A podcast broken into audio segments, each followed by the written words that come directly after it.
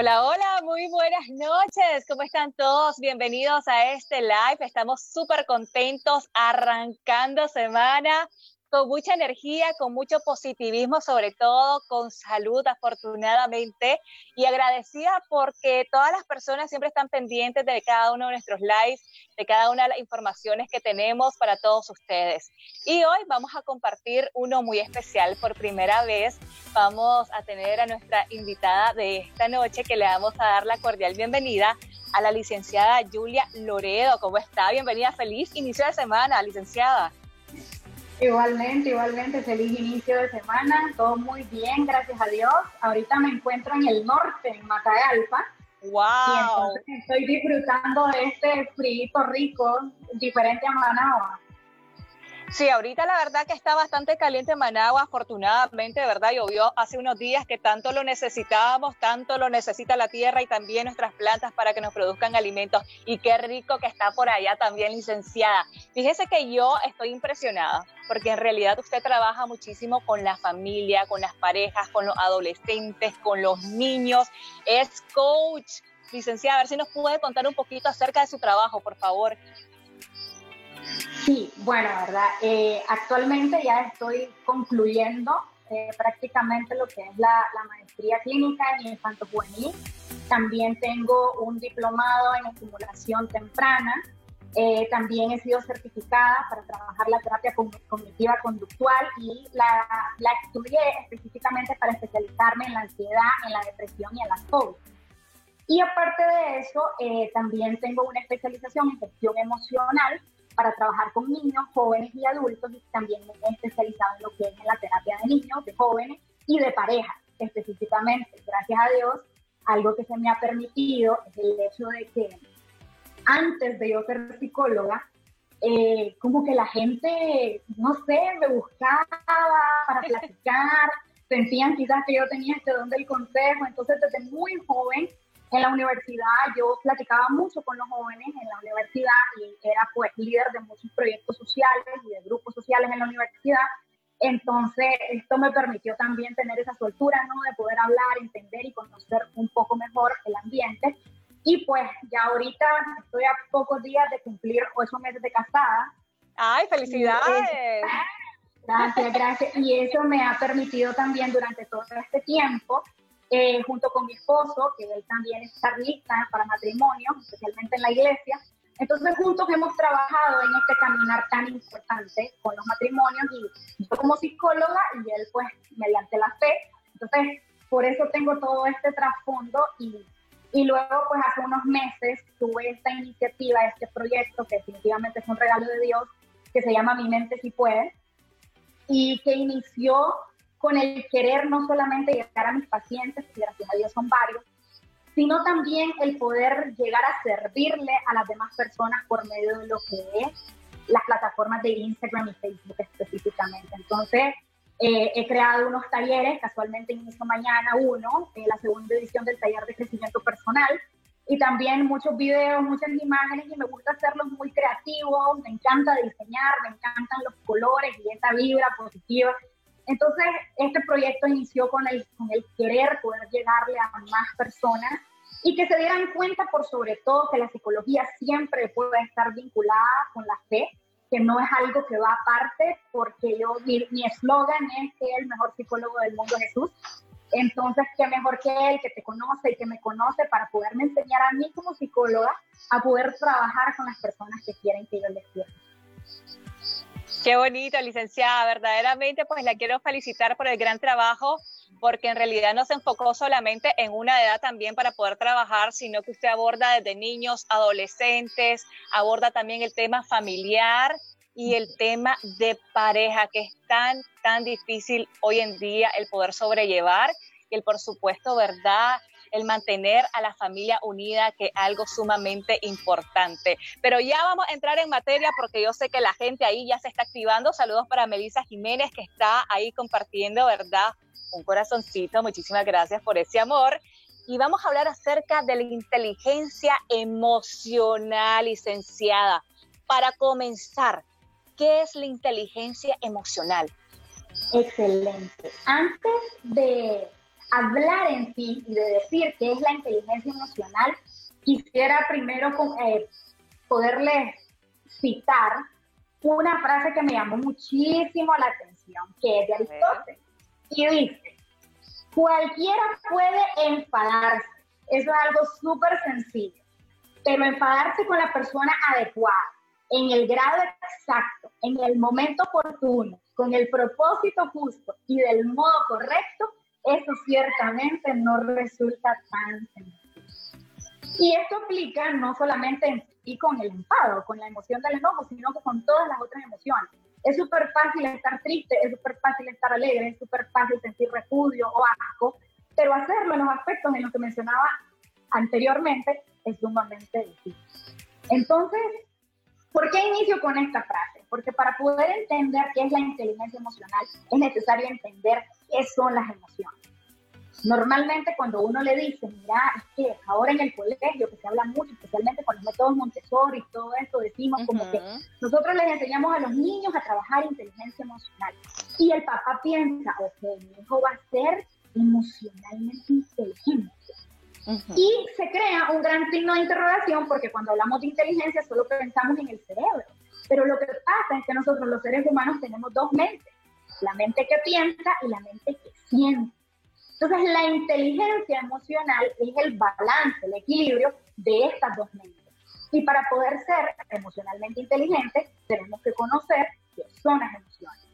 Entonces para comentártelo así como bien sencillito, las emociones no son nada más que un impulso que están basados en los sentimientos y en los pensamientos y que nos llevan a comportarnos de una X o Y manera. Esas son las emociones. Impulsos. ¿Y de dónde vienen estos impulsos? Esta es la parte más interesante de la inteligencia emocional. Porque los impulsos vienen desde nosotros que estamos pequeñitos. Nosotros tenemos, bueno, para poderte explicar un mejor, te voy a poner un ejemplo. Cuando uno está bebé, hagamos de cuenta que uno tiene un bebé en una cuna, ¿no? y entonces lo quiere sacar de la cuna y hagamos de cuenta que yo soy la mamá de este bebé y que cuando lo voy a sacar veo una araña. Y a lo mejor a mí me dan miedo las arañas. Entonces inmediatamente me asusto y aunque el niño no conozca ni lo que es una araña, ni lo que es asustarse, si él mira repetidamente esta acción por parte de la mamá, va a venir su hipotálamo, que yo le llamo la cajita de las memorias, y lo va a absorber. Entonces él va a decir, araña, es igual a hacer esta cara, es igual a asustarme, y a medida que los años vayan pasando, él a entender que araña es igual a miedo. Y inmediatamente se instaló esta emoción en su cerebro, en esa cajita de memoria. Entonces así funcionan estos estímulos, por medio de lo que nosotros aprendemos de nuestro cuidador o de nuestros cuidadores, específicamente de la madre en los tres primeros. Entonces esto de ser emocionalmente inteligente es tener ese balance, ¿no? de todo lo que uno logró absorber, que esa esponjita, que es el hipotálamo, absorbió durante todo el tiempo, aparte de lo que uno va viviendo, el poder tener ese balance y ese equilibrio de la mente que piensa y de la mente que siente. Bueno, completamente de acuerdo, licenciada, porque realmente los hijos muchas veces adoptamos inclusive los gustos de los padres, los gustos de los tíos, los gustos de los primos, y bueno, realmente tiene toda la razón. Y también como tiene la razón en estas dos inteligencias que yo realmente nunca la había tomado en cuenta, la inteligencia emocional y la inteligencia de la mente. Y es que muchísimas veces nosotros actuamos con reacciones que luego nos arrepentimos cuando ya llegamos a pensarlo bien. Sí, sí, definitivamente. Y esto funciona precisamente porque tenemos estas dos mentes, ¿no? Esta mente que piensa y esta mente que siente. Y esto que acabas de decir ahorita es súper interesante, porque existe un patrón que se divide en el sentimiento, el estímulo que causa ese sentimiento y la reacción que nosotros tenemos en base a ese estímulo. Entonces, ¿qué es lo que pasa? Muchas veces hay gente que dice, si tan solo yo hubiera pensado mejor o si tan solo yo hubiera revisado mejor lo que iba a decir. Pero es mentira, no es si tan solo hubieras pensado mejor. Es si tan solo te hubieras tomado un momento para darte cuenta cómo te sentías. Porque en ese momento las decisiones las tomaste en base a tu mente que siente, no a tu mente que piensa.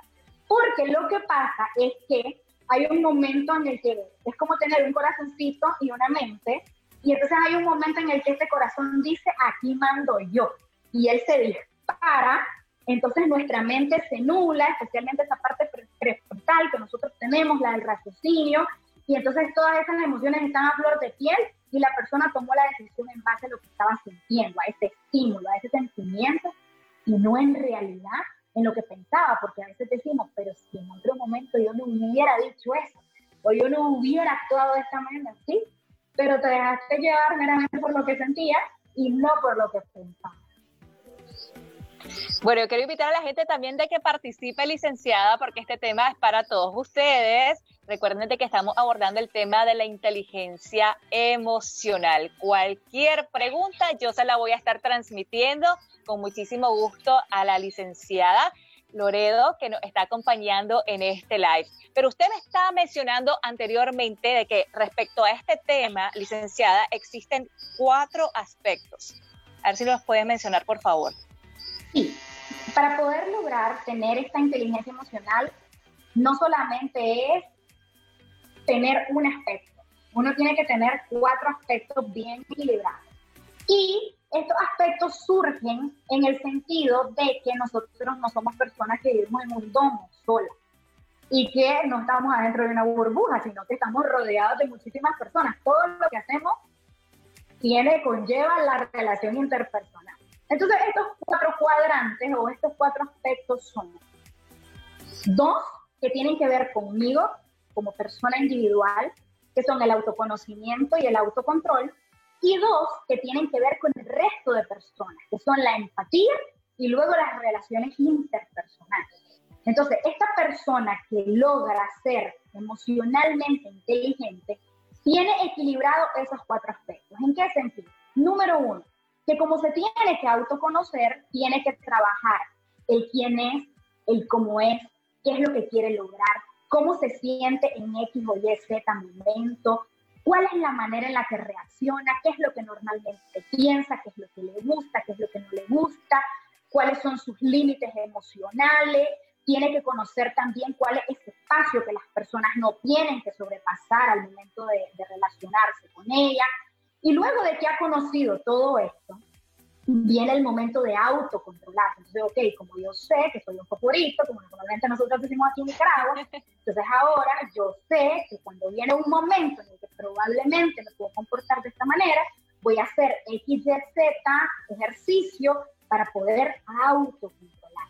Entonces, una vez esta persona ya se conoce y ha aprendido a autocontrolarse, puede trabajar con las demás personas, porque a veces caemos en este error de quererle resolver la vida al mundo, de querer ayudar a todo el mundo y no nos ayudamos a nosotros, le damos un consejo que ni siquiera nosotros seguimos. Entonces es necesario primero trabajar en uno mismo. Entonces, una vez que, ok, yo, Julia, me autoconozco, me autocontrolo, ahora como yo sé cómo yo me siento y tengo empatía para mí misma, puedo sentir empatía con respecto a los demás, ponerme los zapatos de la otra persona, pensar antes de actuar en algo que tenga que ver con la otra persona.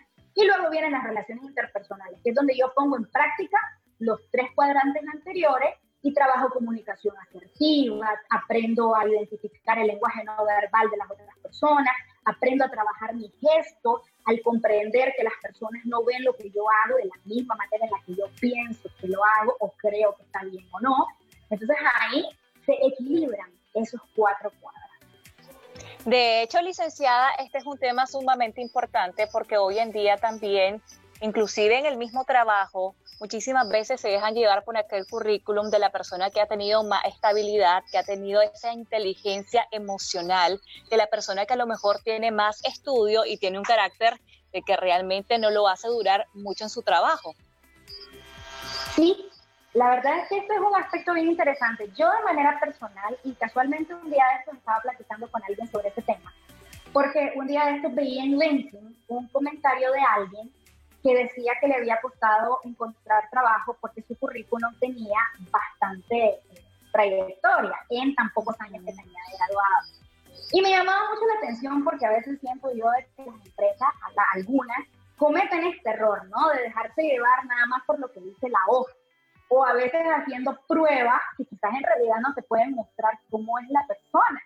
porque, por ejemplo, eh, yo te puedo decir, una persona que acaba de salir de la universidad, pongámosle hace unos tres años, y que ha pasado por cuatro trabajos, ha aprendido muchísimo más de muchísima otra área que el que solamente ha estado apretando el mismo botón, por así decirlo, porque esta persona ha estado en diferentes ambientes, con diferentes personas, con diferentes actividades, con diferentes jefes, ha aprendido a lidiar con diferentes personalidades. O sea que esta persona trae un abanico de ventajas que probablemente la persona que se lo ha pasado apretando un botón, que no digo, cuando me refiero a un botón es solo un trabajo, que no digo que esté mal, pero esta persona tiene un abanico de, de ventajas, pues, y esto le ayuda muchísimo en el trabajar su inteligencia emocional, siempre y cuando haya utilizado las oportunidades, ¿verdad? Porque tenemos estas otras personas que la razón por la que cambian de trabajo es porque no tienen una buena estabilidad emocional y más bien no pueden lidiar con todo lo anterior que ya te mencioné. Sí, es que de repente también nos podemos equivocar, también licenciada, eh, hablando ya acerca del carácter de la persona, que yo creo que es con algo que nosotros nacemos, que pero podemos ir trabajando conforme al tiempo y también con el temperamento, que a veces lo descontrolamos, no tenemos un control sobre él y explotamos.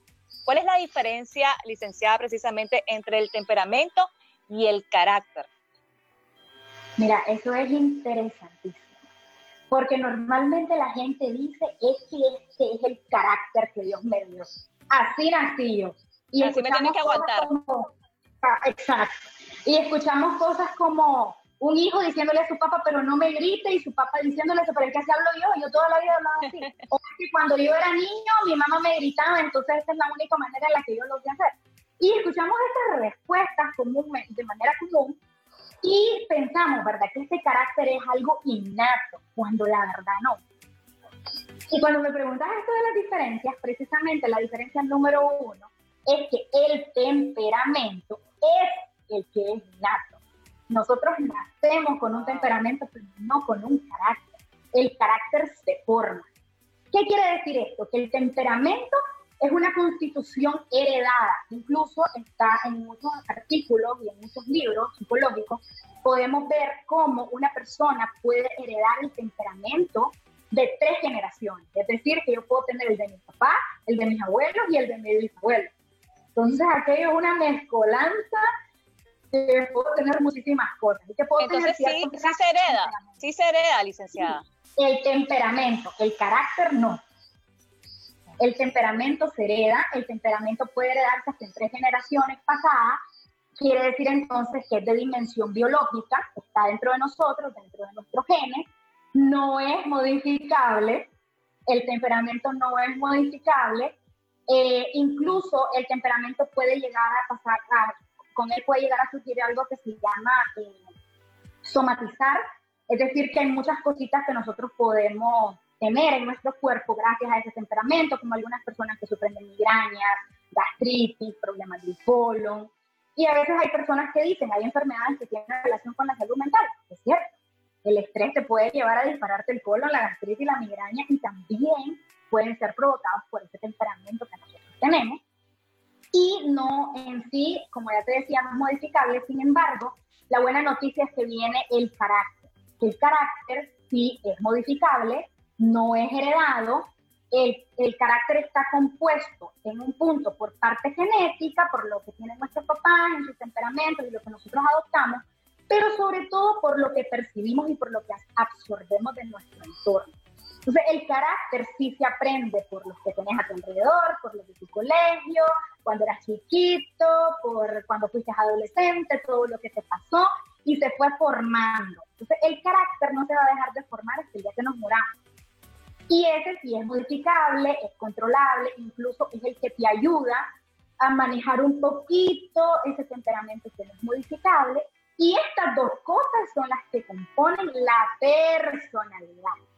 Entonces vemos aquí cómo es temperamento más carácter igual a personalidad. Son cosas totalmente diferentes y tenemos que aprender a conocerlas porque a veces decimos cosas que en realidad no son, ¿verdad? Como pensar que es que nosotros nacemos con el carácter cuando no. Entonces si hay una buena noticia, si puedes cambiar tu carácter perfectamente. Es más, yo te puedo comentar, y tal vez esto le puede servir para los que nos están escuchando, A ver, adelante. Eh, yo, bueno, yo soy hija única. Y Igual todo hijo único. Ah, a ver, ahí estamos, vamos a entender un poquito. Yo soy hija única y eh, normalmente, bueno, nosotros sabemos que al padre nunca se le enseña a ser padre. Yo, gracias a Dios, tuve la ventaja y la bendición de tener unos padres increíbles, que mi mamá fue la que me enseñó el carisma a bailar y todo, y a pintar y muchísimas cosas. Y mi papá era este hombre que siempre estaba ahí tratándome de enseñar cosas como que a pintar paredes, como que a taladrar, que a cambiar una bujía y todo esto.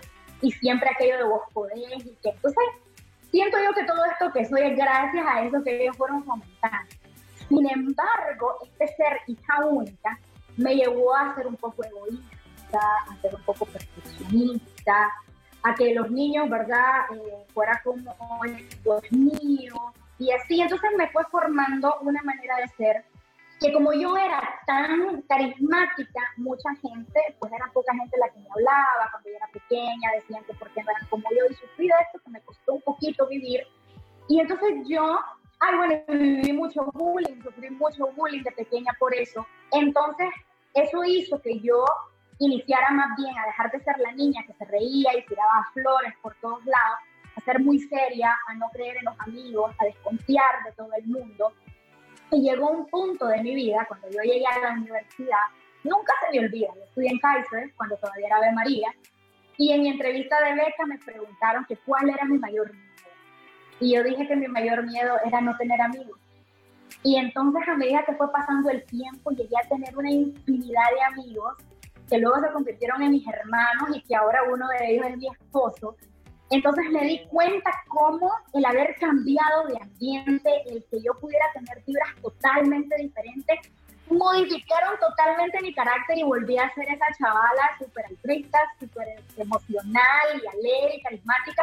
Entonces acá podemos ver cómo el carácter sí definitivamente se puede moldear, se puede cambiar y te puede ayudar en tu temperamento, porque uno decide quién quiere ser y cómo quiere bueno, la verdad que ese testimonio a mí me encanta, licenciada, me encanta. Realmente tenemos que salirnos de ese ambiente a medida de lo posible que nos hace tanto mal y que nos hace cambiar nuestro carácter, nuestro temperamento, ahora que lo aprendí y ahora que lo sé, licenciada y estar en un ambiente realmente sano para nuestra mente, nuestro corazón, nuestras emociones también. Aquí yo tengo consultas, licenciada, la gente ya se está activando. Rosa Marchena dice, Julie, ¿cómo puedo ayudar a mi hija que tiene un poco de inseguridad a la hora de estar en examen y con un grupo de maestros? Excelente, muchas gracias. Nos conocemos. bueno. Entonces, aquí, eh, también va para todo el mundo. Creo que con lo primero que me gustaría iniciar es el hecho de que el primer lugar en el que se trabaja la seguridad de un hijo es en la casa. Desde pequeño y desde bebé, aunque vos creas que no te entiendan, es necesario siempre reafirmar lo que tu hijo o tu hija es. Qué hermoso que sos, qué hermosa que sos, qué inteligente que sos, muy bien hecho, vos podés escribir y aunque sepamos que a lo mejor no lo está haciendo de la mejor manera, no es que le vamos a mentir, pero sí es necesario decir cosas como que está haciendo un buen trabajo, que agradezco por intentarlo, dar reforzamientos positivos verbales o puede ser materiales que una crayolita, que jugar media hora, porque esa seguridad tiene que iniciar a formarse en la casa, no podemos esperar que pase en el colegio. Por otro lado, es súper importante tener una conexión súper cercana con el colegio, porque de nada sirve que en un colegio se esté trabajando la seguridad y que en la casa no se esté trabajando o viceversa. Entonces también aquí es importante también ver el trasfondo de la niña, es importante ver eh, qué cosas han pasado antes, si en algún momento se le dijo a lo mejor algún comentario, quizás por parte de algún primito, de algún compañerito, algo que la frenó que la hace pensar, como hablábamos del hipotálamo en esa cajita de memoria, en la que a lo mejor ella piensa que no puede, que puede hacer que piense, soy tonta, no puedo, nunca lo voy a lograr. Entonces estas cositas que van quedando se llaman creencias limitantes y precisamente lo que hacen es limitarte en el momento de que vas a hacer cualquier cosa. Entonces puede hacer que al momento de este examen, la razón por la que la niña se frene a pesar de que ya ha estudiado, es porque en su cabecita están todas estas creencias limitantes que la hacen creer firmemente que no puede hasta el punto de no poder desempeñar bien. Y es que yo creo que es bastante frecuente, inclusive o más que todo en las exposiciones, cuando los niños, ¿verdad?, pasan al frente, que llega un momento en que uno se bloquea completamente y hay que trabajarlo, como dice, esa seguridad desde casa, con la motivación de los padres y también los familiares y las personas que lo rodean. Tenemos otra consulta licenciada y es María Eugenia Dávila Maldonado. Dice, hola, buenas noches, muy bonito tema. ¿Cómo se puede hacer cuando en tu trabajo alguien siempre está tratando de competir con uno? Por mucho que hagas por llevarte bien, por muy bien que hagas tu trabajo, por muy sociable que seas, no logras con esas personas, incluso llega a lograr que tu jefe se forme mala impresión de uno. ¿Cómo poder hacer con esas personas que son tan negativas en el trabajo y que nos frenan, licenciada? Antes que nada, eh, bueno, muchas gracias María Eugenia. Antes que nada, creo que lo importante aquí es conocer lo que uno es, ¿sabes? Eh, yo tuve una experiencia parecida a esta. Es más, tuve más de una experiencia parecida a esta a lo largo de, de la experiencia que tenido. Y fue bien difícil porque aquí yo me encontré en un momento en el que yo tenía que tomar decisiones. Y es increíble porque pueda que una persona que, sepa de lo que estoy hablando o que me conoció en ese entonces puede ver la diferencia de persona con la Julia que está hablando ahorita en este momento. Y es que en realidad esto, de que si te encontrás con una persona en el trabajo que te limita, porque eso es lo que en realidad pasa, que te limita emocionalmente a actuar, es porque vos le has dado el permiso de que lo haga. Y esto se llama darle nuestro poder a las demás personas. ¿El poder de qué?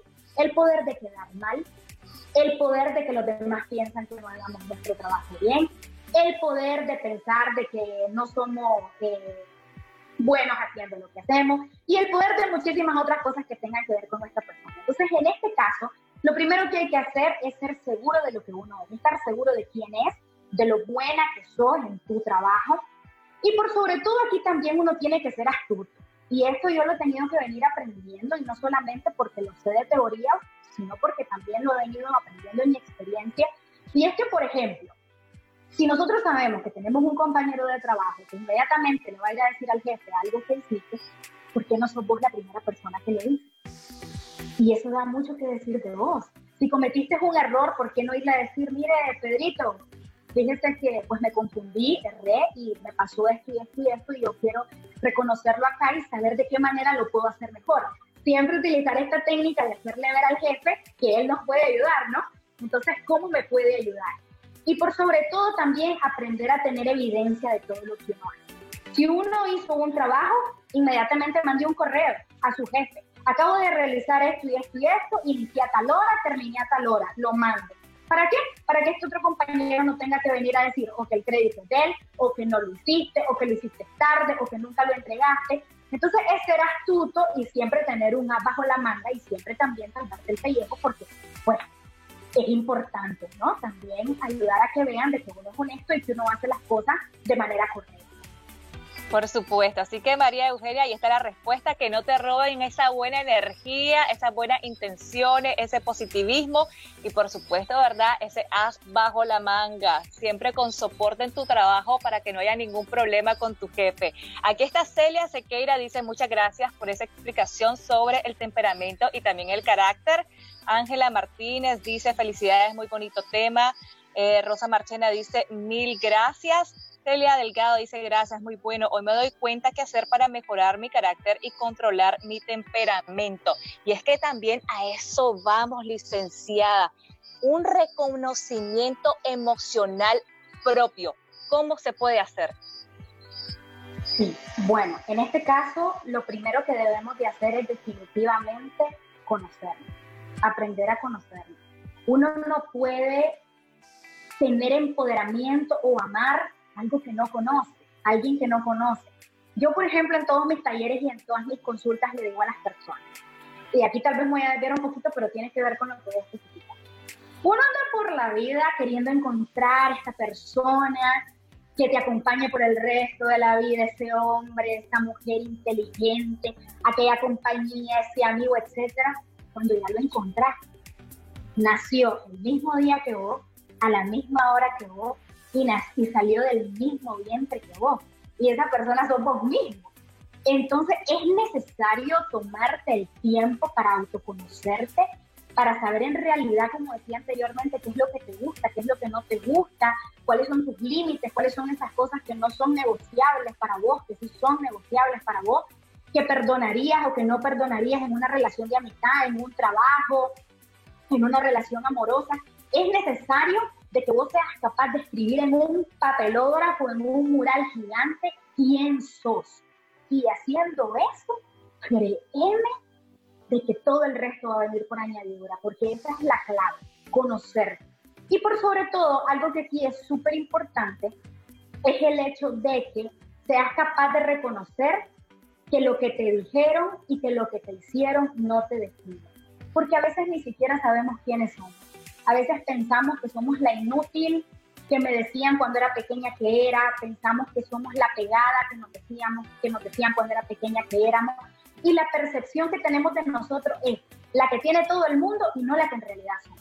Entonces es necesario sentarse, yo le recomiendo muchísimo a la gente tener un cuaderno y escribir, el proyectar las palabras es súper importante y casualmente en este taller de crecimiento personal que estoy haciendo, que inicia mañana, hablamos de esas cosas. Yo les doy tareas y ejercicios a las personas para que puedan conocerse una serie de preguntas y ejercicios que estemos guiados en ese momento para que puedan trabajar el autoconocimiento. Entonces lo ideal, es lo primero, es trabajar el autoconocimiento y así el resto pues viene por ahí.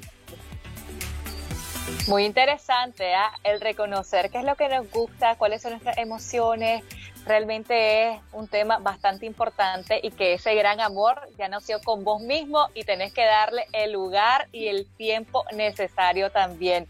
Aquí hay más preguntas, licenciada. Aquí me le mandan saludos. Larisa Padilla, saludos Julie.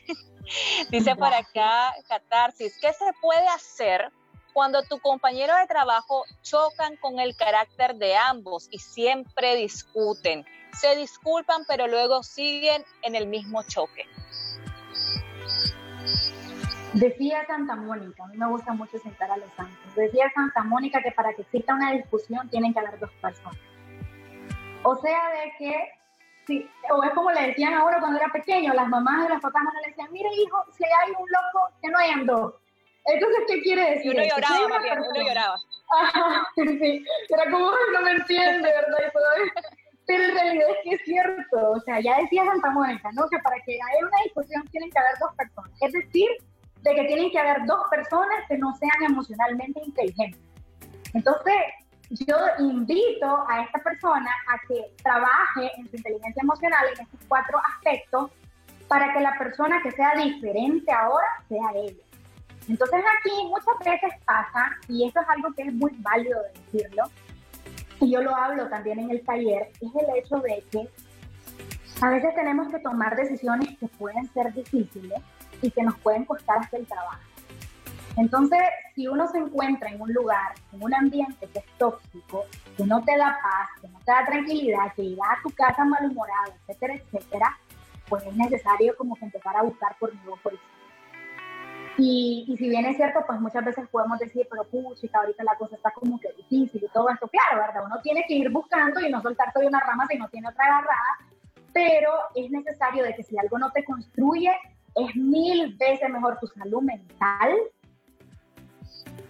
que lo que te vaya a dar una remuneración monetaria. Hay muchas personas que han terminado en un hospital con lumbalgia, con derrames y con muchísimas cosas que la verdad no valían la pena. Entonces sí creo yo de que es necesario ver qué tan tóxica es esa discusión que surge día con día y pueda de que, de que haya que tomar una decisión y claro, pues quizás poder platicar con esta persona, preguntar qué es lo que pasa, y es más, yo una vez a mí me pasó algo parecido y ya tuve que irme hasta donde el jefe. yo recuerdo que hablé con mi jefe y yo le dije, quiero contarte que me estoy sintiendo incómoda, porque esto es muy bonito también, tener esta empatía con los jefes y poder tener la confianza, obviamente siempre en el rango laboral, de que ellos sepan cómo, que, cómo te sentís, porque el ser humano no es una máquina y no es un robot, tiene corazón de la misma manera que tu jefe, y es necesario que comprenda que vos sentís y que tenés una necesidad de sentirte cómodo. Entonces hablar con tu jefe, comentarle cómo está la situación, no a manera de chisme ni tampoco a manera de apuntar, sino siempre con esta técnica, ¿no? De que como es tu jefe, puede ayudarte a resolver el problema y le hace sentir que es empoderado y que usted puede ayudar. Entonces, esta técnica funciona mucho en esos aspectos.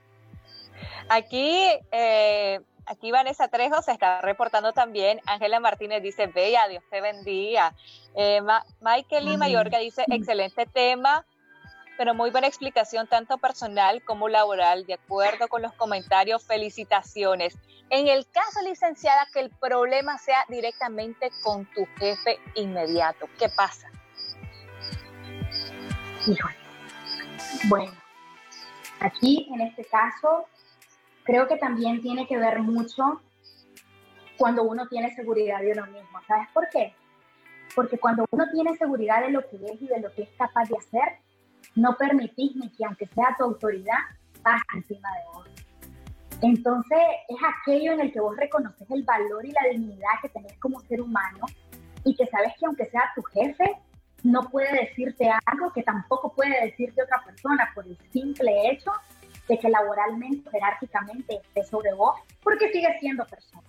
Entonces creo yo y es bien fácil decirlo, ¿verdad? Es bien fácil decir como, mira, tocarle la puerta a tu jefe, anda a hablarle, anda a decirle cómo te sentís. La vez que yo lo hice me temblaban las piernas, se me puso rojo todo esto. Y es súper difícil, pero cuando lo logré hacer, ese día yo era la mujer más victoriosa del mundo. Y para mí fue una gran lección de vida porque nunca se me olvida que esta persona me dijo que yo hice algo que nunca nadie había hecho. Y después de ese día, esta persona fue otra. Entonces creo yo de que el hecho, incluso también es bien importante que sepamos de que el hecho de que alguien sea un jefe no quiere decir que lo tengas que tener tan largo. Ya ya decía anteriormente, uno nunca sabe. Yo he tenido la oportunidad de tener jefes con los que me he hecho muy buenos amigos y esto ha sido una bendición porque hemos estado en momentos bien difíciles, hemos llorado juntas, nunca se me olvida. Tuve una jefa que cuando le dije que me iba, lloramos las dos juntas y, y, ella incluso me recomendó súper bien y supo que era porque yo quería crecer laboralmente. Eh, estuvo en mi boda y fue una cosa hermosísima el poder saber de que yo podía tener una empatía y que esta empatía era recíproca. Entonces siempre es necesario tener ese valor para poder hablar, siempre con honestidad, siempre sin sobresaltarse, siendo la persona que uno es y viendo a esa otra persona como un corazón. A veces en las películas cuando una persona iba a hablar en público le decían, hace de cuenta que esté desnuda para que está desnuda o en ropa interior para que te dé risa y no te dé nervio. Yo digo otro tip, mira que esa persona es un corazón y que de la misma manera que vos ha tenido muchas luchas, ha pasado por cosas muy difíciles que probablemente han hecho que su carácter sea de esa manera y que a lo mejor vos sos la persona que puede cambiar su día o que a lo mejor y no te vas a dar cuenta, pero lo que le dijiste dentro de 10 años va a servir. Entonces que no te da miedo de posicionarte, de decir quién sos y de reconocer el valor que tenés cuando hablas. Bueno, por acá Marjorie Yaosca Mercado dice excelentes recomendaciones. Te felicito muchísimo. ¿Aún se puede inscribir en el taller? Sí, sí, sí, todavía, todavía se puede inscribir en el taller. Eh, se pueden ir a mi página de Facebook, de mi mente sí puede. Y Ahí van a encontrar una imagen en donde están cuáles son los números, cuáles son los días, inicia mañana y termina el viernes. Entonces perfectamente se pueden, se pueden anotar. Es más, eh, estaba pensando, no sé pues si se podría hacer de alguna manera, que tal vez pudiéramos hacer alguna pregunta de las cosas que hemos hablado y si alguien responde correctamente, podríamos también regalar eh, un cupo para el... Maravilloso, me encanta, me encanta. Así que pónganse las pilas con esa memoria, ¿oyeron? Ahí saluditos para Cinta Tatiana Rocha Almentares, que nos está saludando. Licenciada, ahora nos vamos al otro lado. ¿Cómo reconocer que más bien que la persona que tiene ese problema soy yo? Soy yo la problemática, soy yo la que le está cerruchando el piso a mi compañero de trabajo o que le estamos haciendo la vida de cuadrito. ¿Cómo hacer? ¿Cómo reconocerlo? Sí. Para poder reconocer esto, yo te voy a invitar y invitarlos a todos a hacerse una pregunta. O dos preguntas. ¿Qué es lo que yo quiero conseguir en mi vida? ¿Y por qué actúo de las maneras en las que actúo? Inmediatamente una vez vos te haces esas dos preguntas, sentís una cosa, como que se estuviera saliendo de vos, algo así como como un mix de cosas de tristeza, de enojo, de apatía, de preguntas, de confusión, porque te están tocando todos esos monstruos mentales que que no son nada más que las heridas, que los remordimientos, que la falta de perdón, que las historias, porque la verdad de las cosas es que no hay ser humano malo. Todos los seres humanos fuimos, somos buenos porque fuimos creados por un ser bueno, por ende somos buenos. Simplemente tenemos que ir a encontrar la razón por la que nosotros actuamos de esta manera. Entonces, una vez vos te contestas esas dos preguntas, te vas a acordar de la vez que te hicieron bullying, te vas a acordar de la vez que vos te hicieron lo mismo cuando creías que eras tonto o cuando creías que eras tonta, te vas a acordar de todas las cosas que has utilizado como mecanismos de defensa para que no te vean como la vulnerable, como la tímida, como la triste, como la introvertida y todas las máscaras que te has venido poniendo para parecer todo menos lo que en realidad sos dentro de ese corazón Entonces es súper importante reconocer qué es lo negativo que está en ese corazón o qué es lo que te da miedo incluso y qué es la razón por la que te comportas de esta manera. Y es siempre dentro del mismo autoconocimiento, porque incluso dentro de este autoconocimiento, que también lo trabajamos en el taller, es el reconocer las heridas de la infancia y darte cuenta cómo esas heridas de la infancia han moderado o han modulado a la persona que ahora son, su carácter. Entonces, una vez reconoces cuál de esas cinco heridas de la infancia tenés, podés empezar a trabajar en esas creencias limitantes que esas heridas te dieron y que las podés cambiar. Bueno, ahí caería, ¿verdad? Un papel fundamental que es el perdón porque venimos cargando con eso que nos hicieron, venimos cargando con esos rencores, con esas malas emociones que nos llevan a ser a lo mejor una persona que no queremos e inconscientemente estamos dañando también a otros, que pueden ser dentro de nuestro núcleo familiar o dentro de nuestro trabajo. Entonces, trabajar en base a esa emoción. Pero ¿cómo las podemos controlar, licenciada? Yo creo que ya nos estamos acercando un poquito, ¿verdad? A que la gente quiere respuestas y que quiere ya saber cómo podemos controlar esas emociones. Perfecto. Antes que nada, lo importante es aprender a reconocer cuáles son las emociones que uno tiene. Bueno, todos tenemos infinidad de emociones. Existen las emociones primarias, que son cinco, y ahora Daniel Goleman dice que son siete. Y digamos que son siete emociones centrales o primarias y existe un abanico de otras emociones. Entonces, siempre que mis pacientes me preguntan esto, yo les envío a ellos la rueda de las emociones. ¿Por qué les envío a ellos la rueda de las emociones y se las explico? Porque a veces ni siquiera sabemos en realidad cómo nos sentimos. Volvemos a lo mismo del autoconocimiento. A veces cuando te preguntan cómo te sentís, decís me siento triste, me siento enojada, me siento alegre, me siento disgustada pero no le pones la ramificación que tiene, porque pueda que en realidad no te sientas, no te sientas triste y pueda que te sientas decepcionada, pueda que te sientas traicionada, que son emociones también. Pero como solo conocemos la tristeza o esa es la única que sale de nuestra boca, decimos, me siento triste. Entonces la persona, como la mente es tan poderosa, dice, me siento triste, me siento triste, me siento triste, y deja de ser una emoción y se convierte en un estado anímico y puede llegar a ser una depresión. Todo por no conocer cuáles son las otras emociones que existen.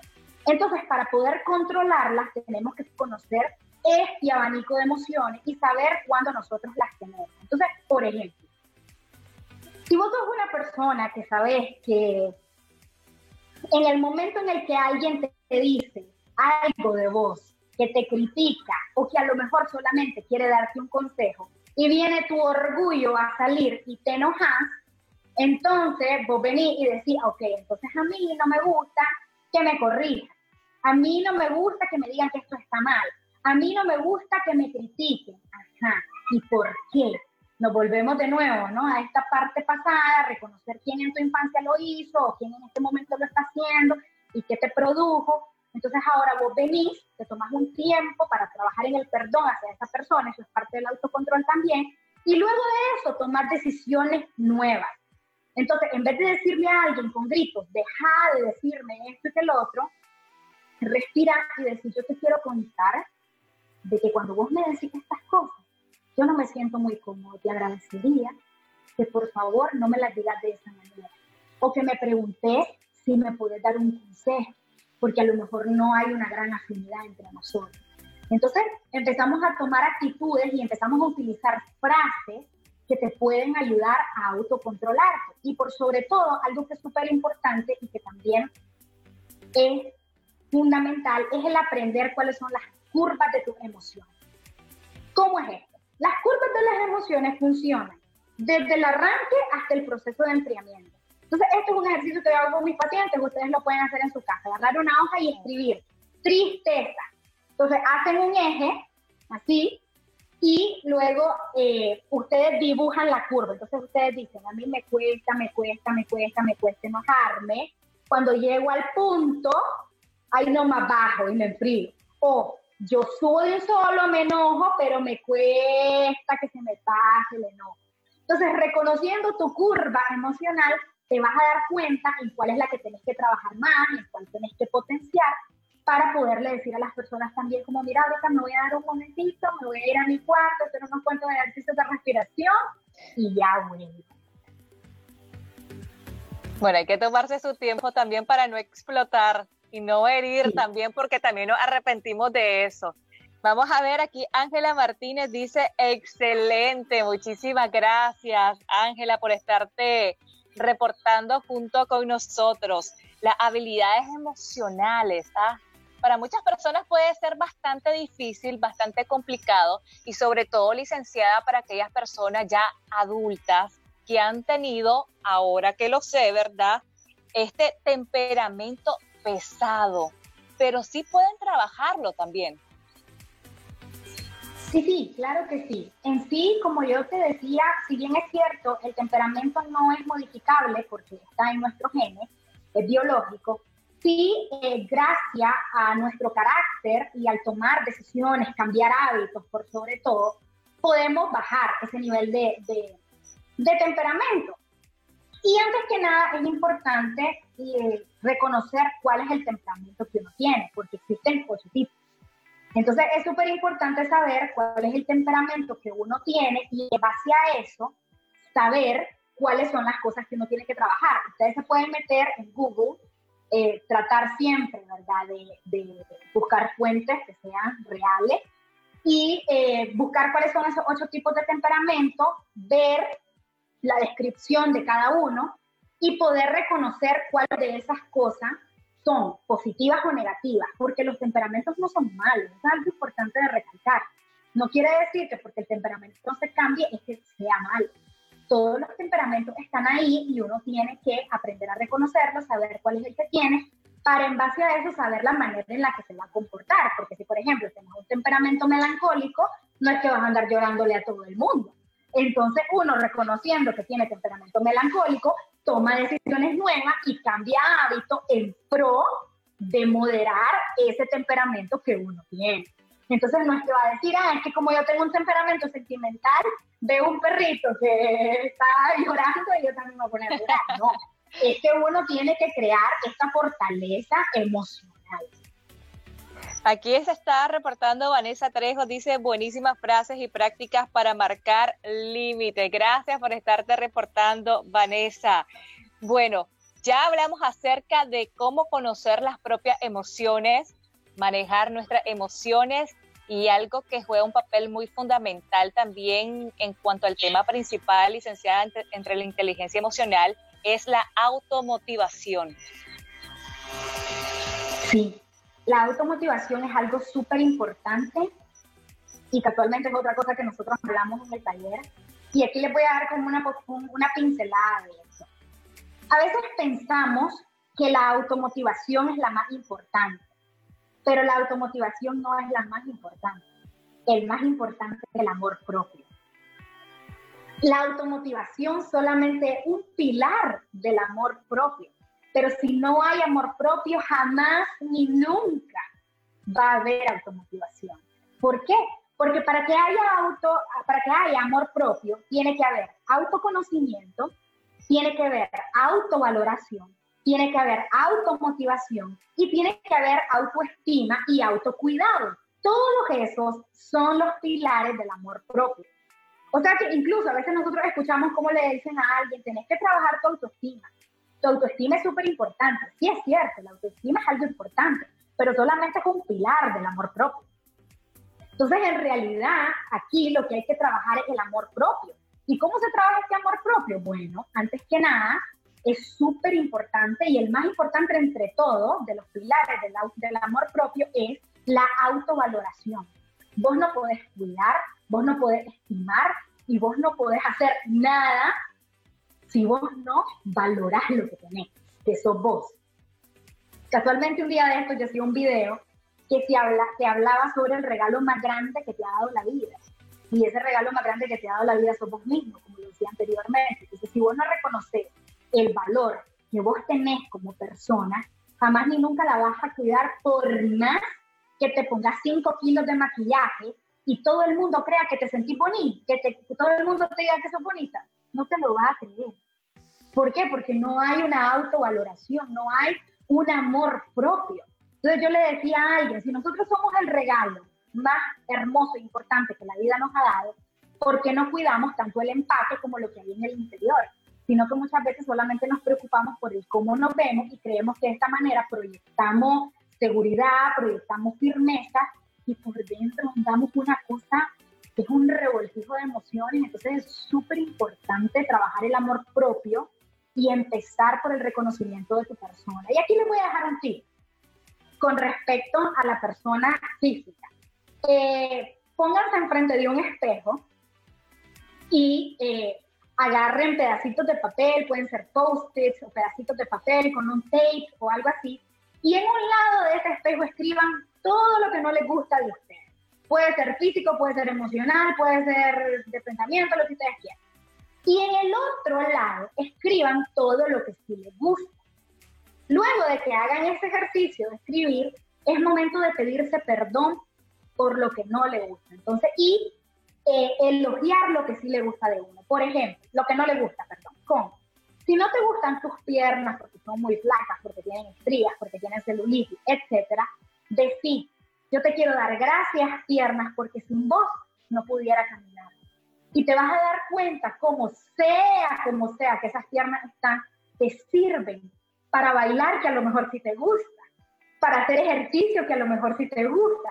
Y vas a empezar a enamorarte de esas partes de tu cuerpo que no te gustaban. Y así empezás a trabajar la autovaloración, la automotivación y por sobre todo el amor propio.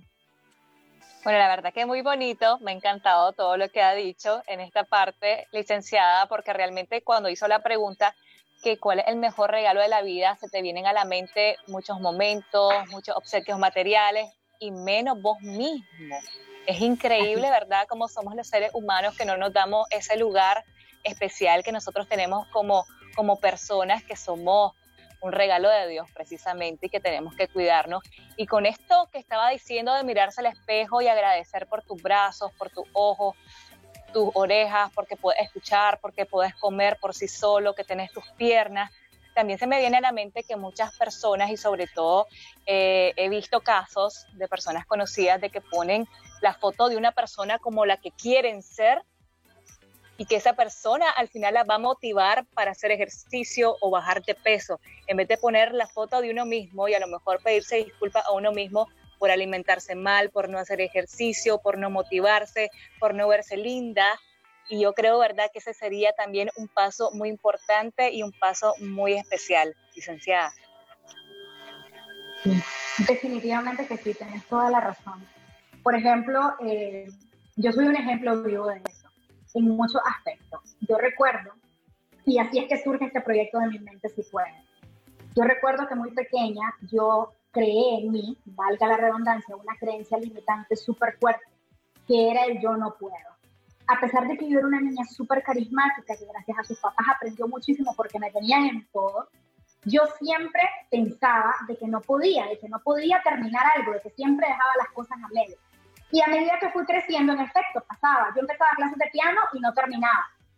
¿Por qué? Porque esta creencia limitante era la que me frenaba y yo ya creía firmemente que iba así.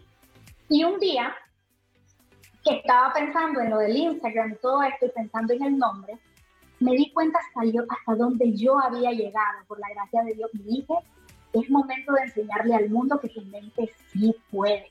Si la mía pudo, fuera del resto también, quien conoce mi historia total, sabe lo difícil que era para mí y sabe lo increíble y agradecida que estoy con el Señor de incluso poder estar platicando ahorita con ustedes, porque yo soy un testimonio vivo de que la mente sí puede, de que uno sí puede ser alguien totalmente diferente a quien, a quien uno es en ese momento. Y sí es cierto que uno puede tener modelos a seguir. Y eso va en dependencia también de lo que vos querés lograr. Por ejemplo, hay personas que quieren lograr eh, tener, ya sea estar fit, ¿no? Y poder adelgazar un poco, etcétera. Y sus modelos a seguir son personas como la de Sasha Fitness, etcétera. Hay algunas personas que tienen una fe muy arraigada y sus modelos a seguir son los santos. Entonces, en dependencia, ¿no? Puede ser una persona de un libro que hayas leído, etcétera. Y está bien, no tiene nada de malo tener una persona que te pueda motivar y que te pueda mover a querer convertirte en una mejor versión de vos mismo. Pero es importante saber que la persona que tenés que tener en grande, así remarcada con un cuadro de oro, de plata, de lo que te guste, sos vos. Porque la verdad es que vos ya tenés una estructura. ¿Por qué digo esto? Porque, como yo decía anteriormente, todos nosotros somos buenos. Y yo, otra de mis frases es ser la versión que Dios te creó para ser. Es decir, que vos ya fuiste destinado para hacer algo y ese algo es ser bueno. Entonces, ¿qué mejor que tener esa motivación de que vos sabes que sos un ser humano que fue creado como bueno para querer alcanzar precisamente ese ser bueno? Entonces, que tu motivación sea en realidad lo que vos querés lograr, lo que vos te querés, como vos te proyectas de aquí a un año. Y por sobre todo, otra cosa que es súper importante, y esto se lo digo a todas las personas que están viendo, están escuchando, es el hecho de que es súper importante celebrarse los pequeños logros. A veces nosotros decimos, como yo quiero dentro de un año bajar 20 libras, pero eso se ve muy allá y si te morís, Dios no lo permita de aquí a ese año, celebrate la libra que bajaste de aquí a una semana y date gracias a vos misma por haber bajado esa libra, no, no, que, no que te agradeces hasta que ya llegaste a las 20, que está bien, celebrate la más en grande, pero ahorita celebrate esa libra, esa media libra que ya bajaste porque fue un gran esfuerzo. Entonces, celebrate los pequeños logros. Yo a mis pacientes, porque yo trabajo mucho con lo que es el apego emocional y muchísimas otras cosas, cuando logran ya dejar de contestar un mensaje, ya bloquear a la persona, yo le digo, anda, comprate un cheesecake que nos lo vamos a comer juntos. Porque es importante celebrarte esos pequeños logros. Bueno, licenciada, mire, la verdad que esta conversación ha estado bueno, espectacular. Gracias a todas las personas también que han estado interactuando junto con nosotros. Ya vamos a tener ya una hora hablando acerca de la inteligencia emocional.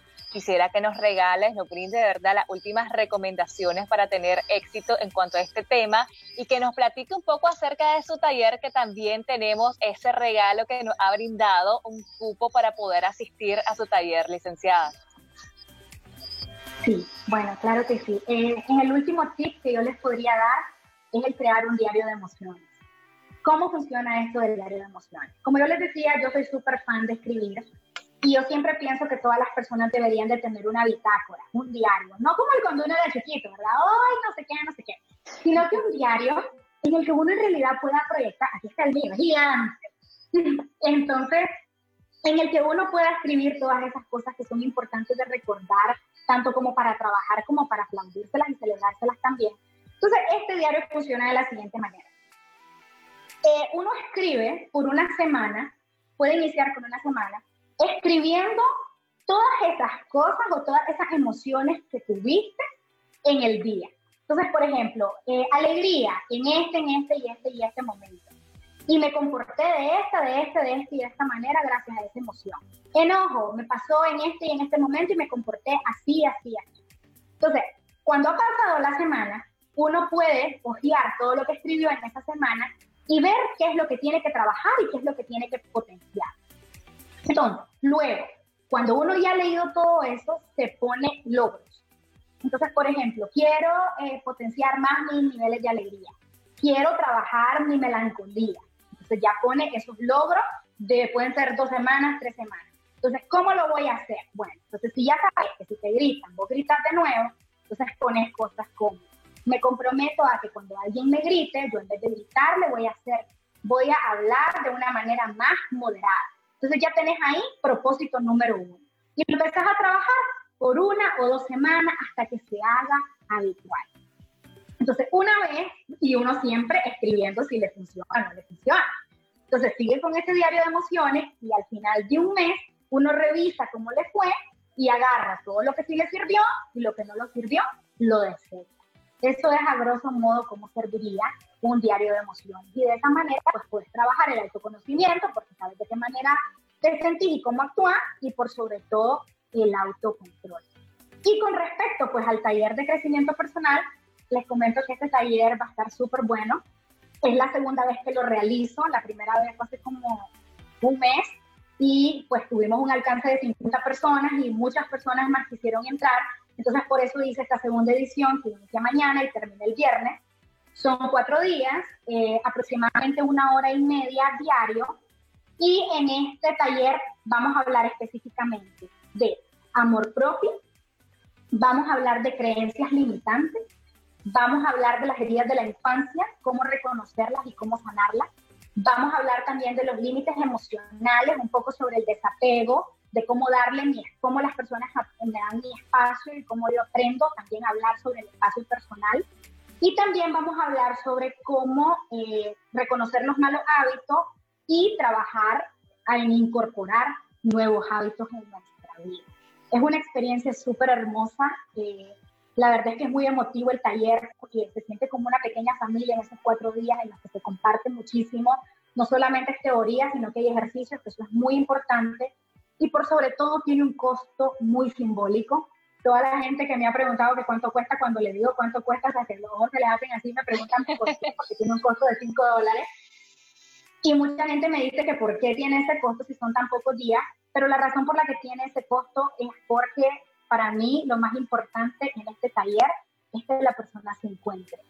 Y han sido muchas personas que me escribieron al inicio que quizás no contaban con los recursos necesarios, algunos, y por eso quise darle ese precio, porque esto es importante para todo el mundo y no hay mejor gratificación que en realidad ver una persona que quiere ser la mejor versión de sí Entonces, de eso se trata el taller, inicia mañana, me pueden contactar ¿Dónde? ¿Dónde, licenciada?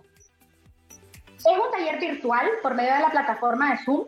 Esto todavía lo hace muchísimo mejor porque pueden estar en la comodidad de tu casa, con tu casita de café, tu juguito.